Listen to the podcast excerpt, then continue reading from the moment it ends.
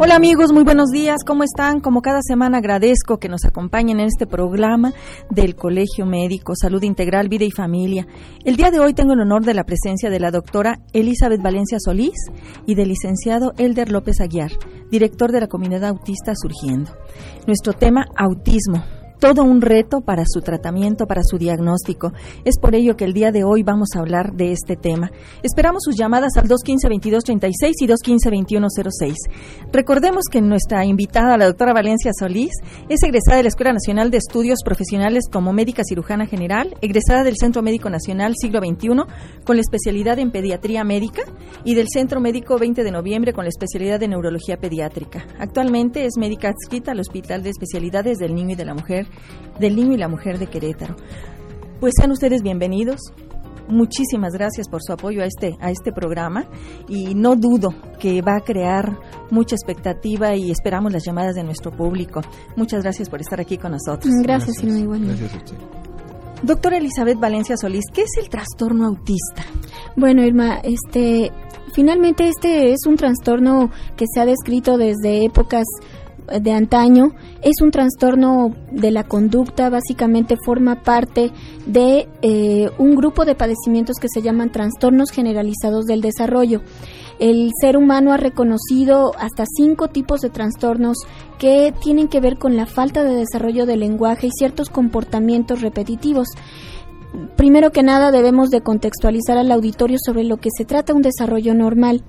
La familia cuando eh, llega a tener a un nuevo miembro empieza a notar cómo él adquiere habilidades de su desarrollo como es el contacto visual. Un bebé que nace desde que es amamantado por su madre, él puede fijar sus ojos en ella y responder ante las caricias con satisfacción, apertura y cierre de los ojos, consuelo en sus brazos y deja de llorar, en fin, va creciendo y este niño hacia la edad del año eh, puede balbucear o incluso puede emitir ya palabras muy sencillas como mamá y papá.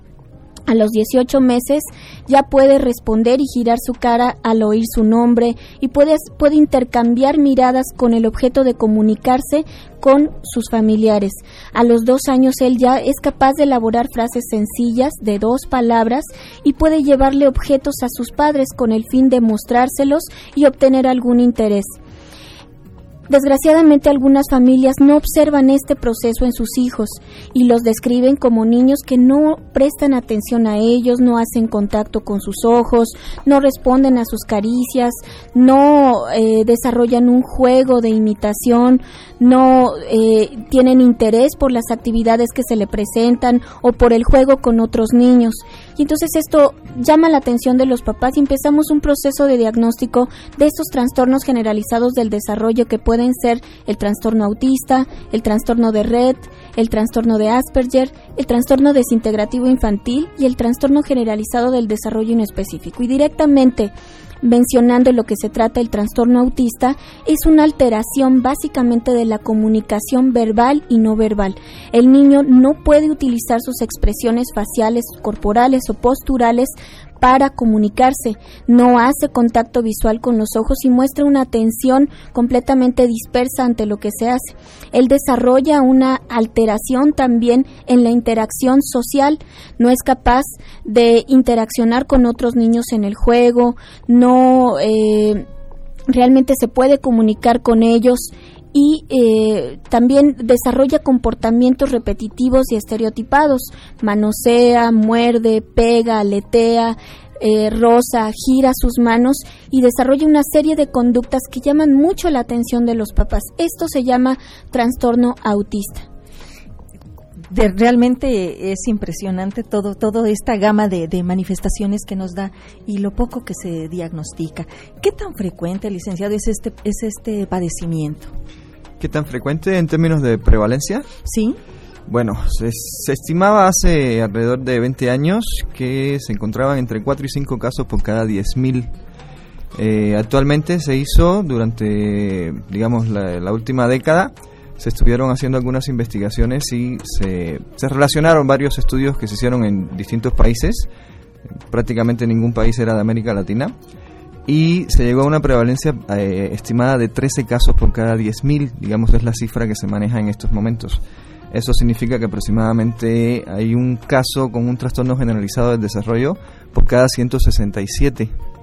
O sea, que es bastante frecuente, bastante frecuente si nos ponemos a analizarlo desde esa perspectiva. O sea, es un, es un trastorno que empieza a tener una tasa de prevalencia tan alta como otras discapacidades muy famosas que, que, podemos conocer, ¿no? similares a los de quizás la parálisis cerebral, trastornos como el síndrome de Down, que es uno de los síndromes genéticos quizás más representativos también para asociarlos con el retraso mental, que es otra de las discapacidades también muy frecuentes. O sea que la prevalencia realmente eh, ha aumentado. Ha ido, ha ido aumentando. ¿Cuál sería la historia natural del trastorno autista en todas las etapas de la vida? En las etapas de la vida, mm, bueno, habría que caracterizar que, en primer lugar, durante los primeros 18, de meses, 18 meses no se detecta el trastorno. O sea, es muy raro que alguien pueda hacer un diagnóstico de autismo anterior a los 18 meses de vida del niño, porque las características no se manifiestan. Eso le podemos llamar un periodo de tipo fantasma, si queremos, porque es un periodo donde, aunque sabemos que en muchos casos hay indicadores tempranos, estos indicadores no son detectados por los padres. A veces son niños, como ahorita mencionaba la doctora, que no establecían contacto eh, visual, que no utilizaban conductas, por ejemplo, de tipo protoimperativas y protodeclarativas, o sea, las conductas de señalar o de prestar atención a lo que los adultos hacen, de prestar atención a lo que los adultos también señalan, pues también están un poco eh, limitadas en ese sentido en ellos. A partir de los 18 meses comienza la, evolución del cuadro, si se quiere. Bien, licenciado, nos indican que vamos a un corte y regresamos para continuar con esta pregunta, si me hace favor. Gracias. Bien, licenciado, continuamos con esta pregunta. ¿Cuál es la historia natural en las diferentes etapas de la vida? Claro, claro. Ya habíamos descrito que durante los primeros 18 meses de vida pasa bastante inadvertido el, el síndrome a partir de los 18 y aproximadamente hasta los 36 años, 36 eh, meses, eh, es una etapa que se conoce como etapa de brote, es el brote sintomático, es el momento en que todos los padres empiezan a tener sospecha de que su hijo, por ejemplo, es sordo porque de pronto ya no responde cuando lo llaman, o de que su niño eh, ya no sabe jugar, dejó de jugar como, como antes hacía, eh, ya no se comunica, a veces usaba algunas palabras, en ese periodo ya dejan de usar también esas palabras o pueden dejar de, pueden hacer una especie de regresión desde el punto de vista del, del uso del lenguaje, la conducta se vuelve huraña, aparecen algunos síntomas también a nivel sensorial, como ver las cosas de una manera rara, reaccionar muy abruptamente ante ciertos sonidos y con todo ese cuadro digamos que empieza a ser mucho más fluido toda esa especie de recogida que hace el niño desde el punto de vista de su mundo social es que los padres empiezan a buscar ayuda. O sea el diagnóstico básicamente debe establecerse alrededor de los 30 a 36 meses el cuadro debe estar absolutamente presente. Es muy raro que un cuadro aparezca a los 4 años. Normalmente el periodo de instauración es anterior a los 30 meses y de hecho el DSM-4 para el diagnóstico también lo exige en ese sentido Luego viene pues toda la etapa preescolar, ya con todos los síntomas muy claros, en niños sobre todo, los padres ya en la búsqueda de esta ayuda que, empiezan a pedir a los, a los profesionales de la salud, de la educación, pues ya empieza la vinculación a algunos centros eh, escolares y esto pues definitivamente empieza a mejorar un poco mucho, un poco bastante diría yo, el pronóstico con respecto a estas personas. ¿Está bien? El autismo se asocia en un 80-85% de los casos a retraso mental. O sea, contrariamente a este mito que tenemos de que las personas con autismo son excesivamente inteligentes, como nos mostraba la película de Rayman, eh, bueno, pues en realidad es todo lo contrario. O sea, las personas con autismo, la gran mayoría de ellas padecen un retraso mental importante o significativo que no les permite un acceso, digamos, en muchos casos de la educación regular. Necesitan sistemas de educación eh, especiales, especiales muy centrados en los, en los problemas que tienen. O sea, es como una especie de hay un fantasma detrás de estos síntomas que nosotros vemos en la conducta y en las relaciones, que son fantasmas más de origen psicológico y que son los que deben tratarse, y que tienen un origen además absolutamente orgánico también, o sea, hay alteraciones de nivel neurológico que tienen que estar justificando esos daños. Bueno, eh, pasan una edad escolar básicamente en, escuelas especiales, algunos que logran un rendimiento intelectual más alto o un rendimiento comunicativo más alto, si se vinculan a centros regulares y se pueden ir integrando o progresivamente o totalmente a estos centros de educación regular.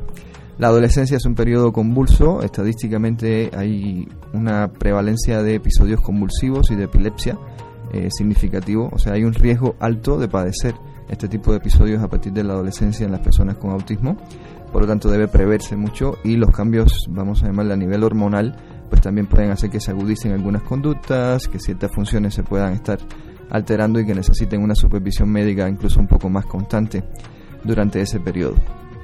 Y eh, ahorita estábamos hablando también de la, de la edad adulta, que era la como que es como el fantasma. En realidad es cierto, no conocemos a muchas personas eh, adultas con autismo. Y hay una razón bastante simple. El autismo es una, es una discapacidad muy joven. El autismo se vino a conocer desde el año 1943. Si lo comparamos con otras discapacidades, pues tenemos siglos de atraso desde el punto de vista del estudio de esta discapacidad.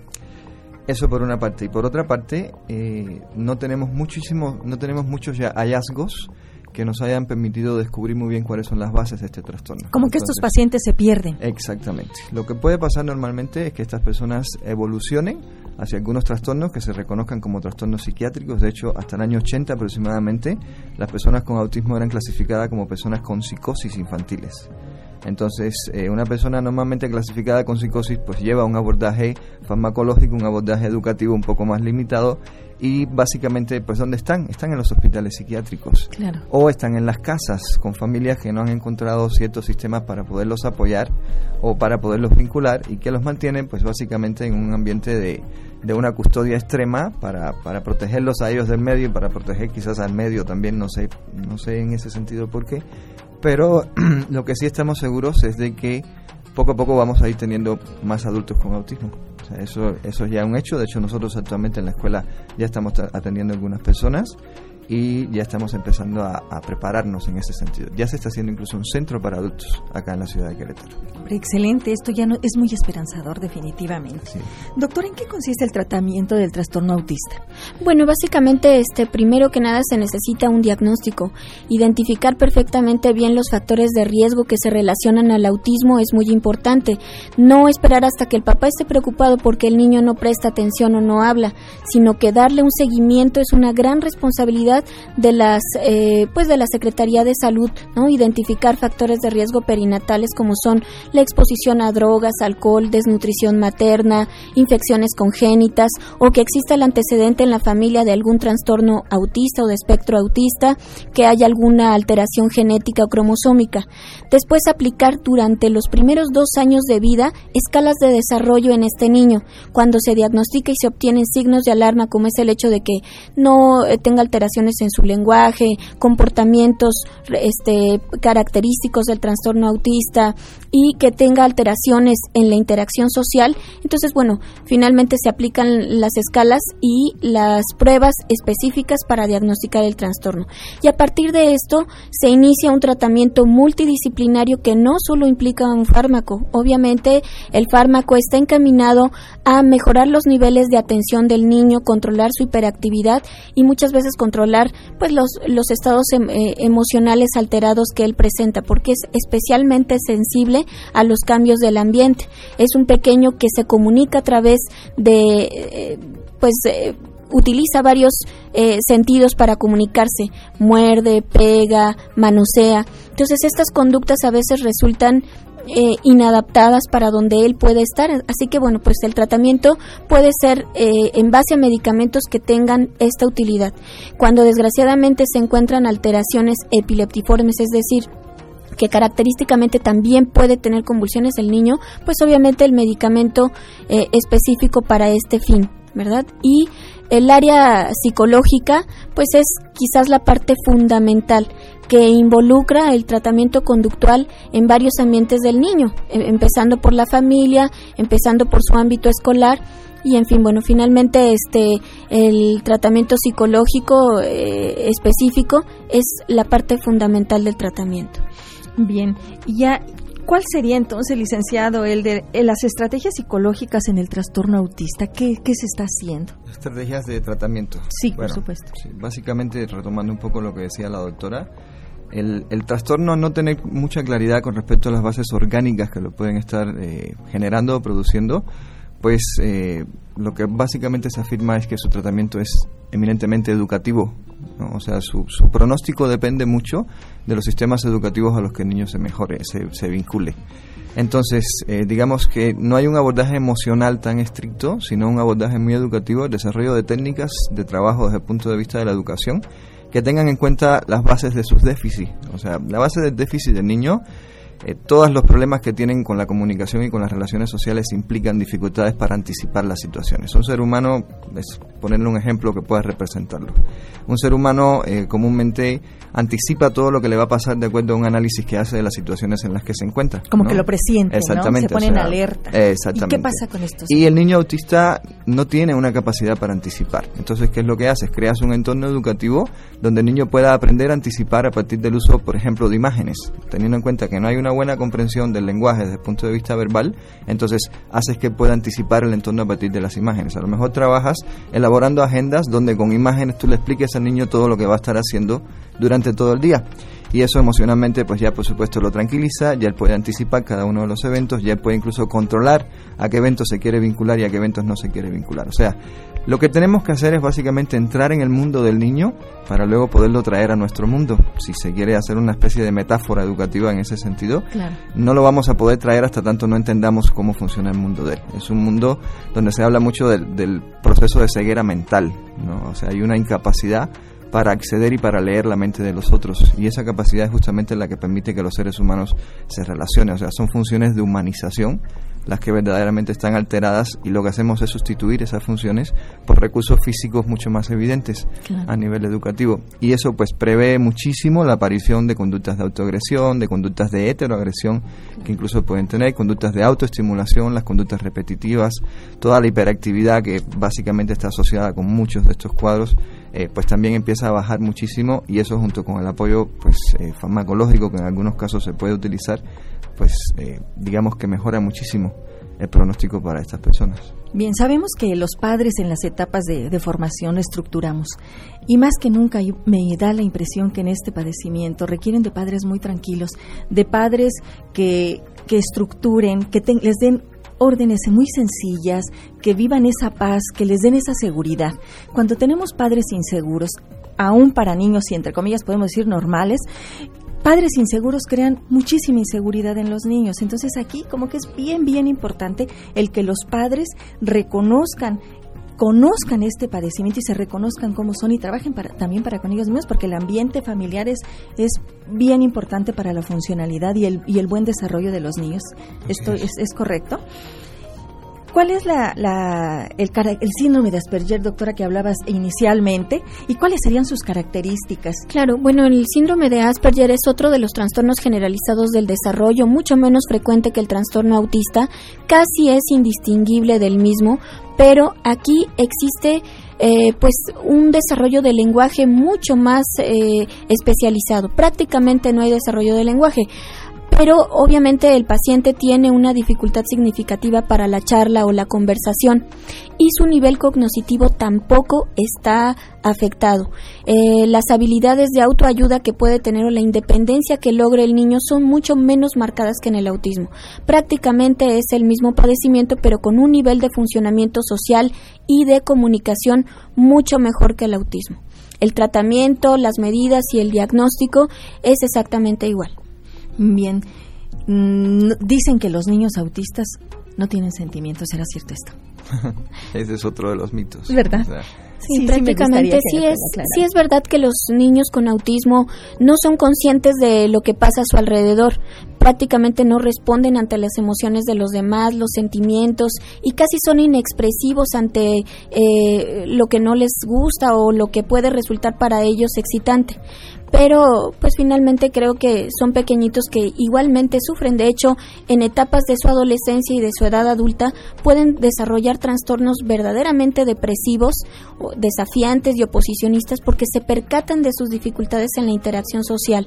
Entonces, eh, finalmente son personas que como cualquier otro niño sienten y sufren y viven sus etapas de desarrollo como son la adolescencia y la pubertad exactamente igual solo que con una dificultad y una, pues una, eh, digamos, crueldad de, de, esto, pues mucho más significativo, ¿no? Bien. Licenciado, ¿cuál es la situación actual en México y en Querétaro en específico eh, del trastorno autista? ¿Dónde se atienden? ¿Cómo, cómo se atienden?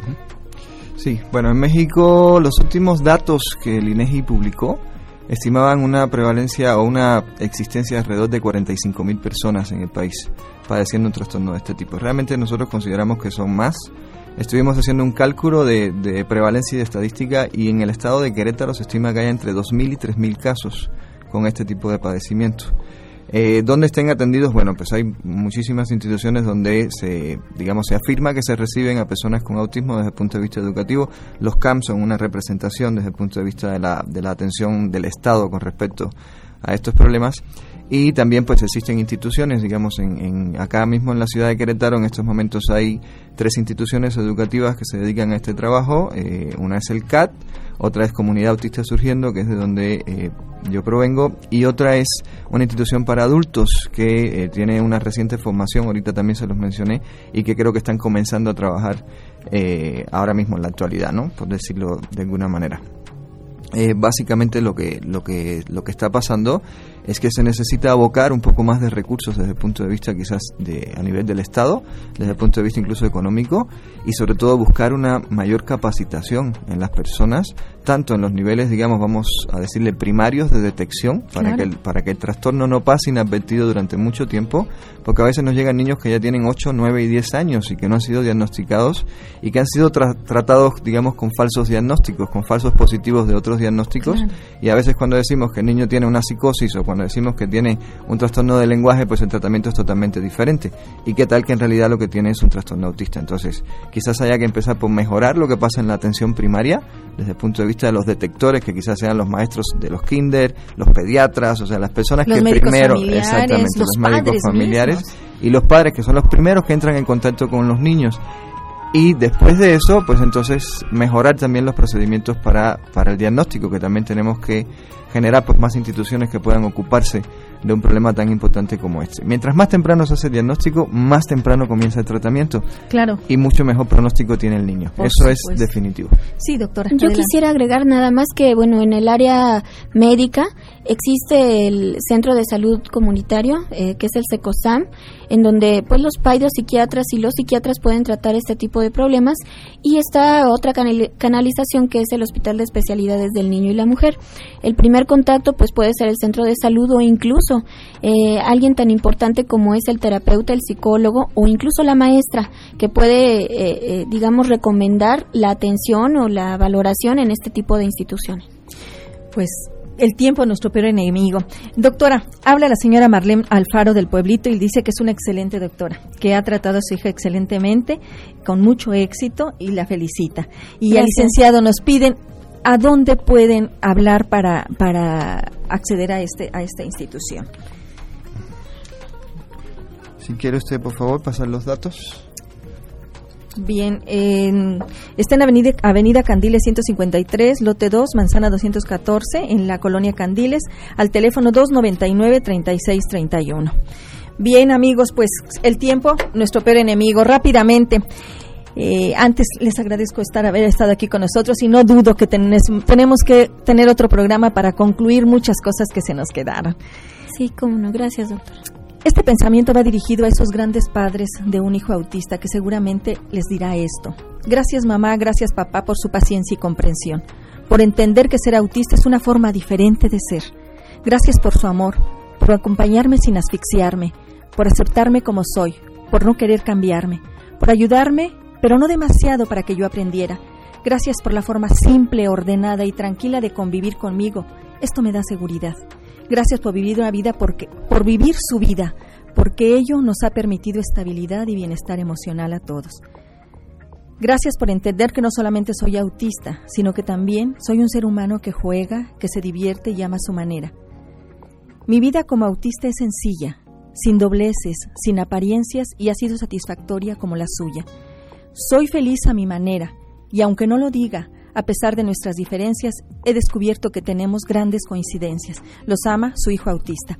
Bueno, amigos, por hoy es todo. Gracias a los que hacen posible este programa y en especial a ustedes por permitirnos entrar en sus hogares. Yo soy la doctora Irma Quintanilla González. Que disfruten de un excelente fin de semana. Muchas gracias, doctora. Muchas gracias, licenciado Elder.